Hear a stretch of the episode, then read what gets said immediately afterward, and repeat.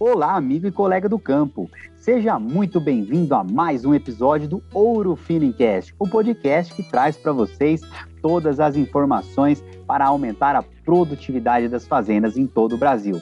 Bom, e como vocês já sabem, usualmente aqui a gente traz temas muito importantes para vocês e o episódio de hoje não vai deixar de ser assim. O tema aqui são as estratégias de vermifugação em equinos. Então você aí que é médico veterinário, que trabalha em fazendas, tem a, toda a estratégia de vermifugação da tropa. Você que é médico veterinário e tem o cavalo atleta que trabalha com isso também tem todas as estratégias.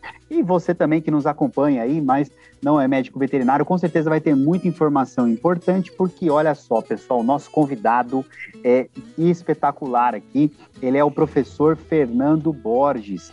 Ele é médico veterinário, formado na Universidade Federal de Uberlândia, possui mestrado e doutorado na Unesp Jabuticabal, pós-doutorado na Universidade Livre de Berlim e atualmente ele é professor de doenças parasitárias na Universidade Federal do Mato Grosso do Sul. Em convidado de peso aqui, professor, seja muito bem-vindo ao Ouro Finicast. Olá, Bruno. Quero agradecer o convite da Ourofino. Para nós do meio acadêmico é uma excelente oportunidade para divulgação de conhecimento técnico e essa é a arma do veterinário moderno, moderno é conhecimento, é informação. E sobre esse tema de controle de verminose em equinos, ainda há muito a ser debatido.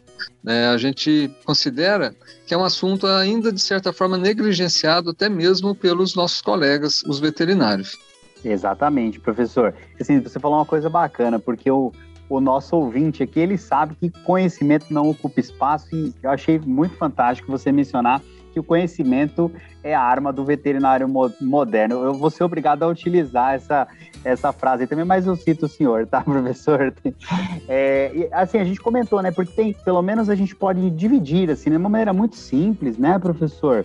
Mas dividir aí uh, uh, os equinos naquela tropa da fazenda, né? Que é aquela tropa da lida, do dia a dia, que geralmente são animais é, so, a, a pasto, criados a pasto, e tem a parte dos equinos que, por exemplo, os atletas, né, ou equino pet, que geralmente são criados em cocheiras.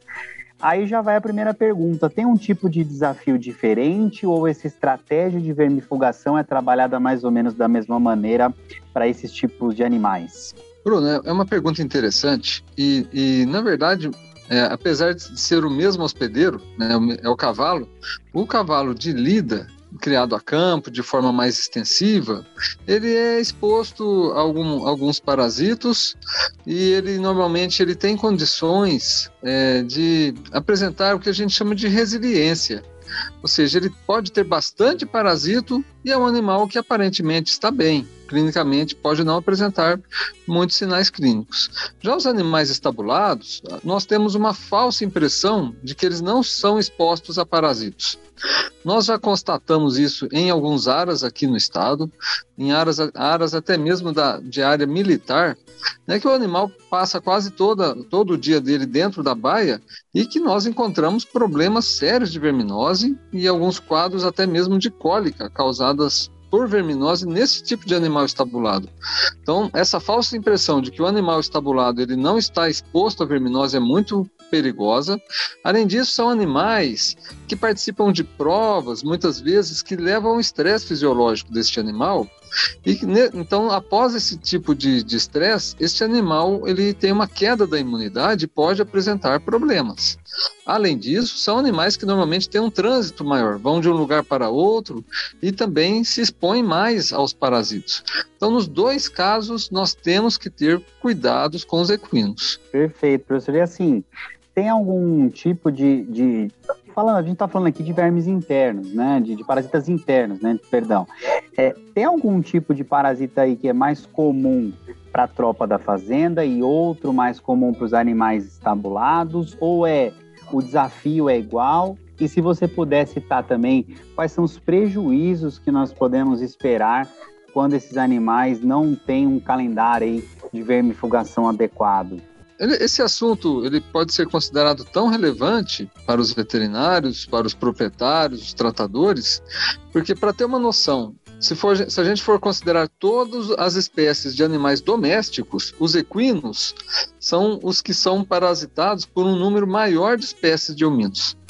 Então, falando em verminose, os equinos são que tem o que a gente chama de maior riqueza parasitária, podendo chegar aí a cerca de 60 espécies de eumintos. Para bovinos, por exemplo, nós consideramos aí três, quatro, cinco espécies mais relevantes.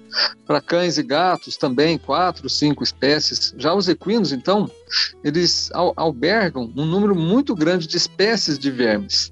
E essas espécies, elas então vão depender principalmente da categoria animal. É potro? É animal sobriano, é um animal é, adulto, qual o sistema de criação dele? A pasto, a encocheira? Tudo isso vai interferir, então, na, no, quais os vermes acometem esses animais. Mas, de maneira geral, é, nós temos aí na fase adulta, tanto animal de, criado a pasto quanto animal estabulado, eles são expostos e podem apresentar os mesmos tipos de, de eumintos, exigindo, então, os mesmos cuidados. Em relação a prejuízos, animais de lida, eles podem apresentar, então, são animais que, por exemplo, em uma propriedade é, tem um rodízio no uso dos equinos, né, para lida, para trabalhar com um gado, aí utiliza aquele animal ali duas, três vezes por semana. É um animal que começa a cansar mais rápido, então eu vou ter que utilizar ele uma vez por semana. Já os animais criados em estábulo, seja para reprodução, seja para participação em provas, eles podem ter um desempenho menor. Então essa é uma verminose mais branda. E há casos, lógico, há casos mais graves de verminose causando diarreia e no extremo de causas é, como causa de cólica em equinos, levando até mesmo à mortalidade. Isso hoje em dia já não é tão mais comum. Né? Não é tão comum mais a cólica causada por verminose. Por quê? Ah, houve um uso aí nas últimas décadas de é, formulações à base de lactonas macrocíclicas, entre elas ivermectina e moxidectina, e isso então conseguiu controlar uma das principais causas, que é um, um verme chamado estrôngilos vulgares que causa uma, uma cólica que a gente chama de cólica tromboembólica. Então, tem uma lesão nos vasos, no sistema de irrigação do intestino, que vai levar uma, a, uma, a um infarto do, de uma parte do seco, principalmente, e o animal apresenta cólica. Então, esse verme, que é, o, que, é o que tem maior, que a gente tem que ter maior cuidado, que é o estrôngios vulgares, de certa forma ele tem sido bem controlado. Então, por isso que o número de mortes por cólica causada por verminose não é tão elevado. O que uhum. ocorre, a gente tem que ter um pouco de cuidado, são outros com diarreia, animais adultos com diarreia e esse, esse menor desempenho dos animais que a gente não consegue visualizar e quantificar. O senhor mencionou em riqueza parasitária, mas que causa uma pobreza de, de resultados, né? E, Exatamente. e assim, professor, como sinal clínico, né? Você acaba de mencionar, talvez esses mais graves estão diminuindo por conta já do uso da vermifugação, né? Mas a gente poderia citar, então, como sinal clínico mais prevalente, assim, do animal que possa estar com um quadro parasitário, uma carga parasitária elevada, seria diarreia. Ou tem algum outro sinal que seja bem característico também, que o pessoal pode ajudar a turma a ficar de olho, né? Olha, isso vai depender muito, então, de qual verme que está parasitando o animal.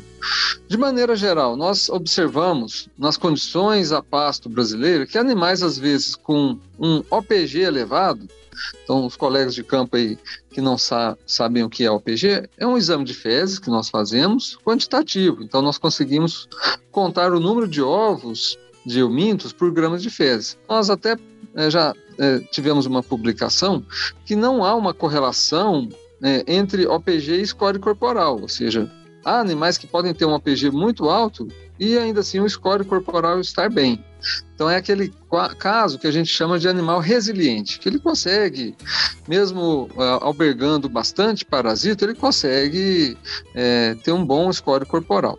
Porém, pode, gente... Isso aí pode, por exemplo, já é, mula e burro, por exemplo, pode ser considerado mais resiliente, cavalo de, de lida da fazenda mais resiliente que o cavalo estabulado? Existe essa correlação? Muito bem. Por exemplo, para bovinos e ovinos, nós sabemos quais raças são mais resistentes ou resilientes do que as outras. Para equinos não há trabalho nenhum. Falta muita informação ainda sobre a verminose equina. Nós precisamos estudar muitas coisas. Mas entre Equinos e muares e asininos, sim, já se sabe que há muitas diferenças. Burros, mulas e jumentos são mais resistentes do que os equinos. Mas mesmo, agora um cuidado, né? Mesmo o equino que a gente ali, é, com a PG alta, ele está bem, pode acontecer algum estresse. Um frio, muito intenso, um calor muito intenso, ele participou de uma atividade física intensa, qualquer estresse, e a gente sabe que o equino ele estressa facilmente. Aí esse animal pode perder esse equilíbrio entre hospedeiro e parasito e aí ocorrer algum tipo de problema. A verminose, a gente fala em verminose gastrointestinal, a gente só pensa em cólica e diarreia. Tem verminose, é, é, verminose de maneira geral que pode causar tosse. Então, Dependendo do verme, ele pode ter uma fase de migração dele que passa pelo pulmão, causando tosse. E tem um verme que fica no pulmão, uma espécie que é específica de pulmão do cavalo. Então pode causar essa tosse também.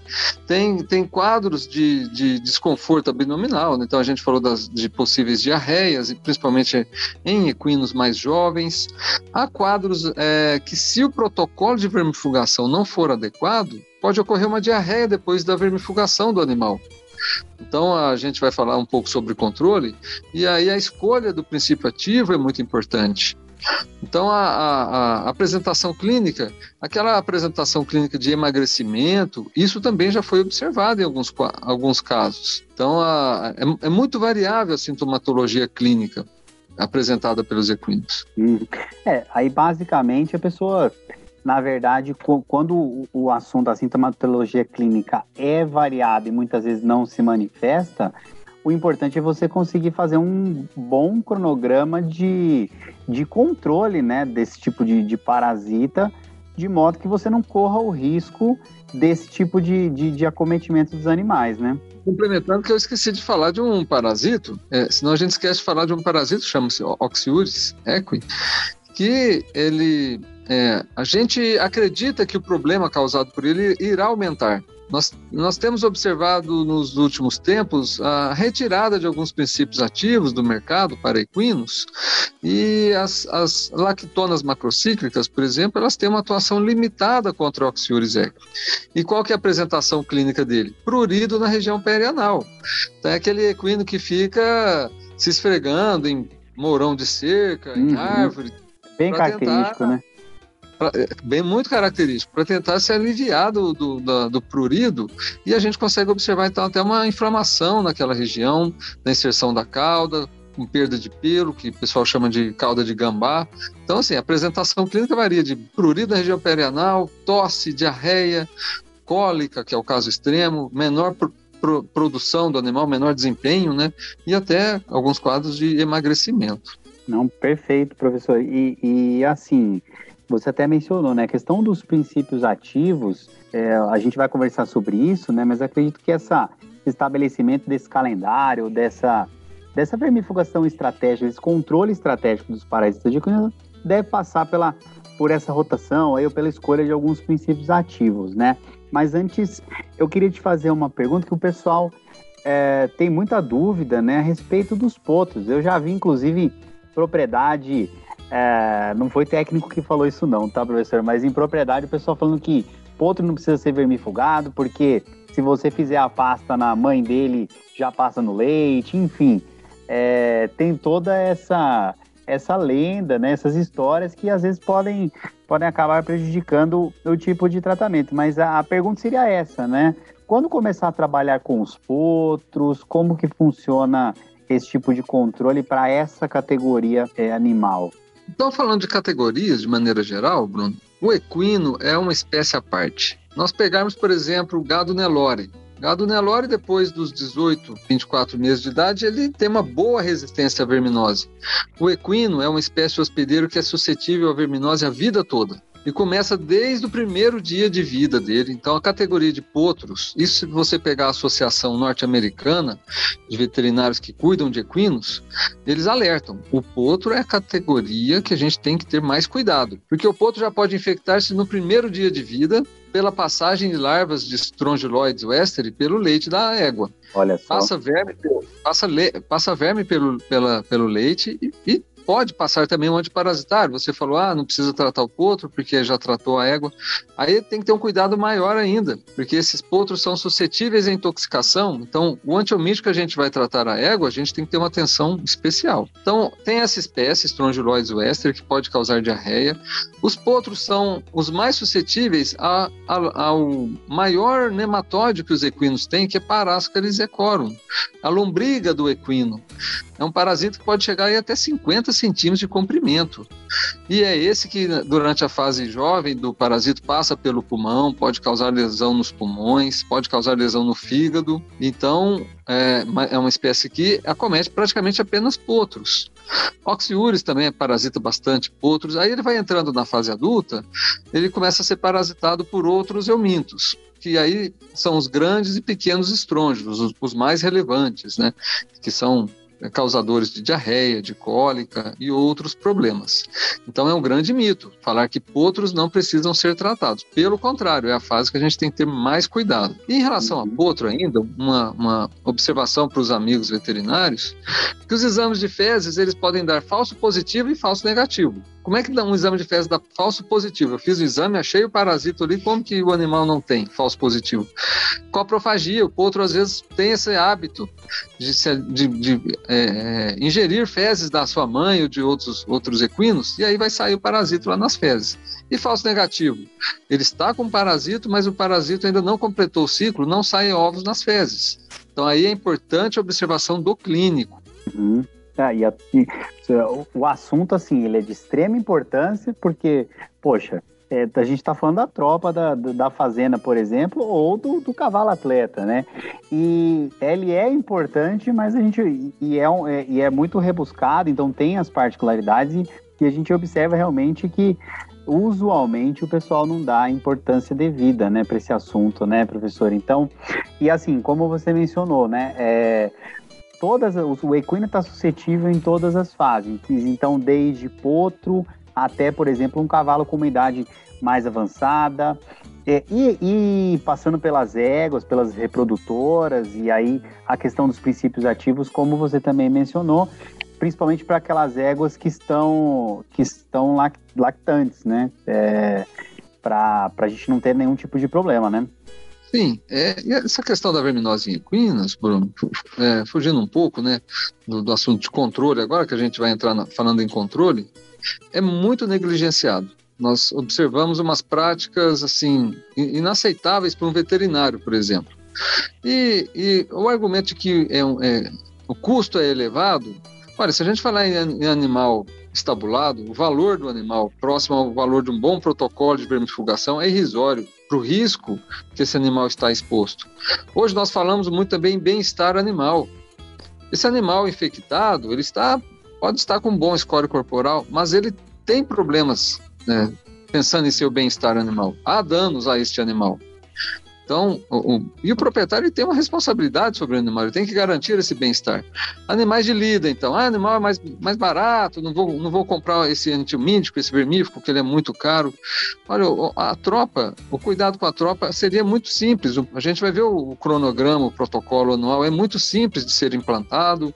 O custo, se, muito bem, se bem feito, ele não será tão elevado comparado ao preço de. Você pega um animal de lida, ele já domado, ele também tem um elevado valor, se a gente for considerar. E, o, e o dia a dia, né? Ele é, é, ele é a mão de obra ali do dia a dia, né? Em muitas situações, a pecuária não existiria sem o equino. É pegar situações nossas aqui mais particulares, como por exemplo o Pantanal, seria impensável, né? uma pecuária sem o equino ali. E além de dos funcionários da fazenda, dos peões, eles terem uma ligação com esses animais. Eles querem que o animal fique bem cuidado. Né? Então, é até uma, uma, uma forma, uma chave ali para o veterinário. Eu sou um veterinário que trabalha com reprodução de bovinos, mas se ele dá uma atenção para a tropa da fazenda, já é uma forma dele conseguir até maior é, credibilidade ali com os funcionários, né? Uma forma dele de ter uma a IATF, com certeza ele vai ter uma ajuda diferenciada lá, né, professor? Isso ajudará, com certeza. Muito bom. E, e assim, entrando um pouco no, no, na questão do controle mesmo, é, vermifugar, utilizar a pasta uma vez por ano já é suficiente? Tem alguma situação que é suficiente? Ou de maneira geral, o calendário precisa ser um pouquinho mais robusto para realmente garantir essa, essa, esse controle das verminoses no, nos equinos. Excelente pergunta, Bruno. Então, antes de responder essa pergunta de uma vez por ano ou mais, vamos falar de vermífugos para cavalos. Primeiro Perfeito. ponto, o vermífugo para cavalo ele deve ser aquela pasta e porque aquela ah, aquela seringa com aplicação da pasta ou do gel, alguns têm suspensão oral por alguns motivos. Primeiro, evitar aplicar o, o antiomíntico injetável de bovinos para equinos. Já há publicações científicas comprovando que há, não há eficácia nessa via de, de, aplicação. Se eu pego um vermífugo injetável para bovino, lá, pego lá uma ivermectina injetável, aplico ela injetável no equino. Quais são as consequências? Primeiro, não haverá boa eficácia há alguma, algum efeito no controle de ectoparasitos. Então, o argumento do pessoal é para controlar carrapato, mas esse efeito também é limitado. Segundo, a possibilidade de transmissão de doenças. Então, se a gente falar em, em anemia infecciosa equina, é, tripanossoma, vários outros, outros patógenos que podem ser transmitidos. Em terceiro, há uma grande um grande risco de uma reação no local da aplicação, e para alguns equinos isso pode causar uma desvalorização do animal. Essa lesão depois é cicatrizada e é uma, uma desvalorização. Então, primeiro, pasta ou gel, aquela seringuinha de aplicação oral. É, é, ah, não há necessidade de fazer o jejum prévio. O jejum prévio ele pode ajudar, principalmente que aí o animal não terá alimento na boca no, no, na, na, hora da aplicação dessa, dessa pasta. Se, se tiver com alimento, você tem que retirar com a boca, porque do contrário, você pode perder o produto. A gente tem que levar em consideração é, o princípio ativo, já que a riqueza de, de espécies de parasita é muito grande, não é possível apenas uma molécula matar todos eles. Então, normalmente, a gente tem algumas combinações nos princípios ativos. E aí, você tem que saber, preciso usar essa combinação ou não. Então, o diagnóstico prévio é indicado. Olha, eles, eles estão apenas com ciatostomínios. Então, pronto. Pode ser que a utilização apenas de ivermectina ou moxidectina resolva o problema. Agora apareceu aqui um sextor da noprocéfala, que há relatos nos Estados Unidos de, de cólica em equinos idosos por causa de, desse sextor, da anoprocépala, que a gente considera ele como um apatogênico, e a coisa não é bem assim. Aí, para matar esses parasitas, é necessário um princípio ativo específico, que é o praziquantel. Então, a gente vê em muitas pastas essa associação, ivermectina mais praziquantel. É um exemplo. E antes de falar em aplicar vermífugo, aplicar vermífugo, a gente tem que ter alguns cuidados de manejo. É, oxiúris, por exemplo, a infecção pode ocorrer por ovos do parasito aderidos ao pelo do animal. Um animal lambe o outro.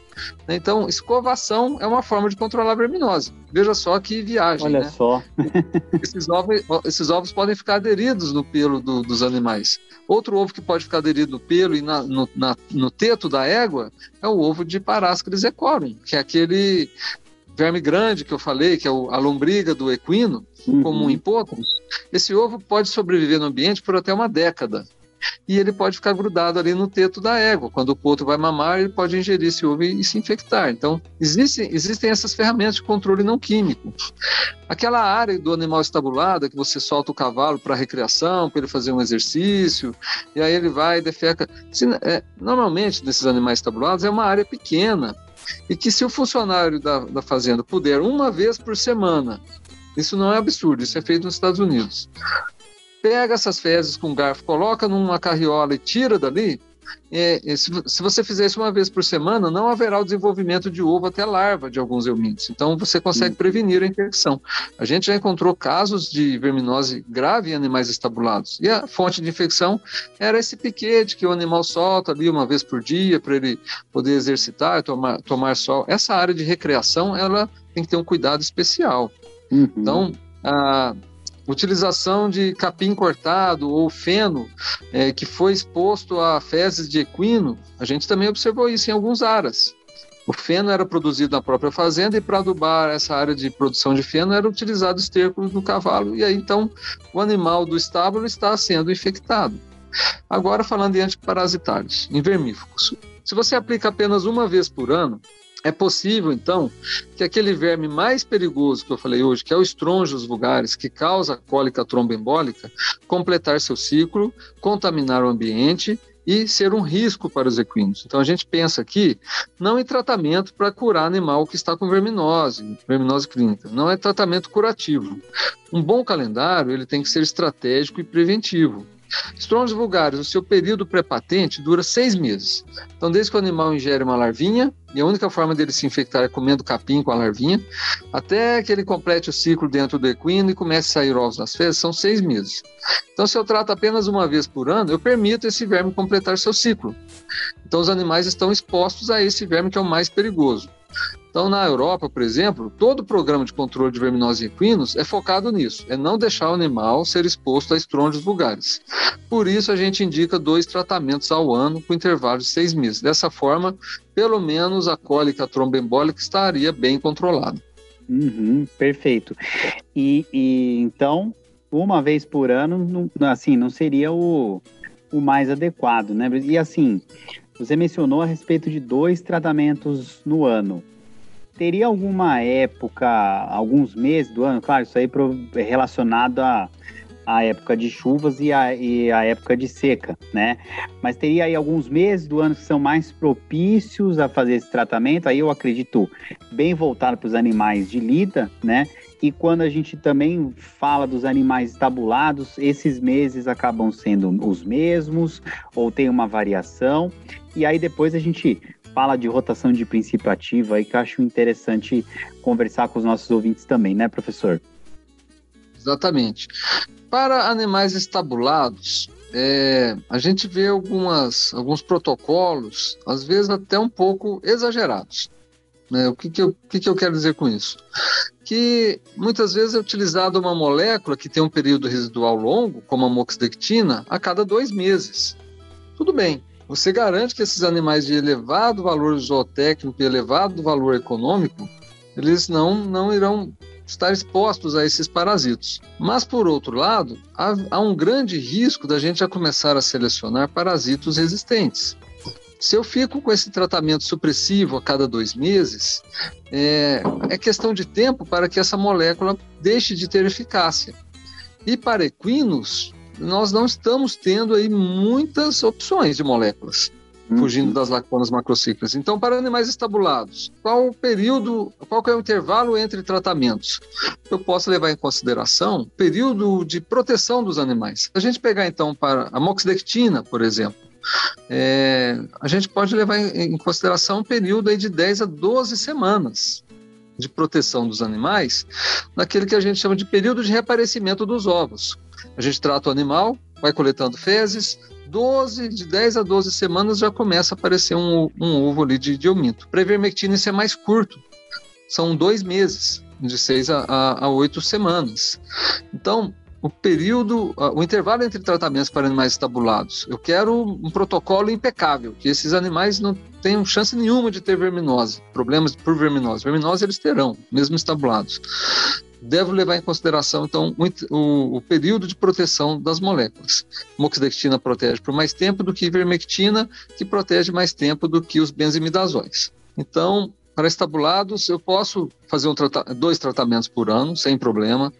Caso eu queira ter um rigor maior, uma garantia maior, eu posso fazer tratamentos aí a intervalos dependendo do período de proteção das drogas. É Oito é bom ter um, ter um OPG também, né, professor, para apoiar a decisão da, da, da, escolha de tratar ou não, né? E o ideal seria isso, né? Por que fazer, por que fazer o OPG? Primeiro, para saber quais espécies que esse animal está infectado. Então, pode ser que eu precise usar uma molécula específica para controlar um parasito que esteja lá. E segundo, até para saber se o produto está tendo eficácia. Isso hoje é relevante. A resistência em equinos, em eumintos de equinos, não é tão grave ainda como a resistência de parasitos de, de ovinos e bovinos, por exemplo. Ah, dependendo da molécula. Né? Então é interessante a gente monitorar essa eficácia. Para animais de lida, dois tratamentos ao ano. O que a gente sabe sobre epidemiologia da verminose em equinos no Brasil, poucos conhecimentos. Um pessoal, principalmente da Universidade Federal Rural do Rio de Janeiro, trouxe, eles trouxeram alguma, alguns conhecimentos para a gente. E sabe-se então que no período chuvoso, o animal elimina muitos ovos e contamina muito o pasto. Nesse período chuvoso e quente, por mais que assim que essas larvas tenham menor longevidade, vivam por menos tempo, o ambiente está mais contaminado. Então, os dois tratamentos eles seriam indicados aí mais ou menos é, é, na primavera e no outono. Na primavera, porque vai começar o período chuvoso, então eu faço esse tratamento, o animal vai contaminar menos o pasto nesse período que é mais crítico. E lá no outono, porque já é o final do período chuvoso, e aí eu faço com que esse animal entre no período seco protegido porque no período seco há um, há um, pode ocorrer um problema que é a menor qualidade do alimento, ou até mesmo fornecimento, a disponibilidade de alimento. Então, se esse animal já está com muito verme, ele pode estar exposto a algum risco. Então, dois tratamentos ao, ao ano, aí mais ou menos maio e setembro. Muito bom, professor. E aí também se tiver a possibilidade de fazer uma rotação de princípios ativos, seria interessante? Existe algum que o senhor indica ou basicamente é, depende muito do, da carga parasitária e do tipo de parasita que está cometendo essa, essa tropa. Então, a escolha da, da, molécula, primeiro, se possível, um diagnóstico. Faz o exame coproparasitológico, faz o OPG, tem essas e essas espécies. Ah, então vai ser interessante utilizar aqui um benzimidazole em alta concentração por 3, 5 dias consecutivos. É, é uma opção. Não é tão prática, tem uma boa eficácia, uma boa segurança clínica, mas aos benzimidazóis já começou o problema da resistência. Então, o que sobra assim, se eu não vou fazer nenhum exame, eu vou tratar cegas. Ivermectina, moxidectina ainda são moléculas altamente eficientes. A alternância entre essas duas moléculas, será que isso tem algum benefício pensando em parasito resistente? Elas são do mesmo grupo químico, então talvez não, não seja, não tenha nenhum benefício. Agora, o uso sequencial de ivermectina por muito tempo, a gente viu o que aconteceu para os bovinos, já tem muita resistência. A gente não gostaria que isso ocorresse para os equinos. Então, como evitar? Esse controle não químico ajuda bastante. Então, você não fica tão dependente de aplicar antiomítico a intervalos muito curtos, isso não é interessante, e uma, alguma certa alternância sim. Então, quando possível utilizar benzimidazol, quando possível utilizar lactonas macrocíclicas, como ivermectina e moxidectina, é interessante para quebrar esse uso sequencial. Uso moxidectina no meu aras há 10 anos. Olha, cuidado, Pode ser que os eumintos lá já começaram a ficar resistentes e daqui a algum tempo você não vai ter mais opção. Né? Então vamos tentar preservar essas moléculas que ainda são muito eficientes para equinos e que a gente já tem aí algum início de resistência para algumas espécies. Perfeito, professor. Isso ilustra né, a importância da, da academia no dia a dia. Né? E, e assim, tá, tanto a pesquisa quanto o conhecimento né, que, que vocês fazem com, com muito carinho, eles só servem, na, na verdade, quando são compartilhados e quando a gente consegue realmente ver o benefício disso no dia a dia das propriedades, viu, professor? Então agradeço muito a, a sua disponibilidade em conversar com a gente sobre esse assunto muito importante.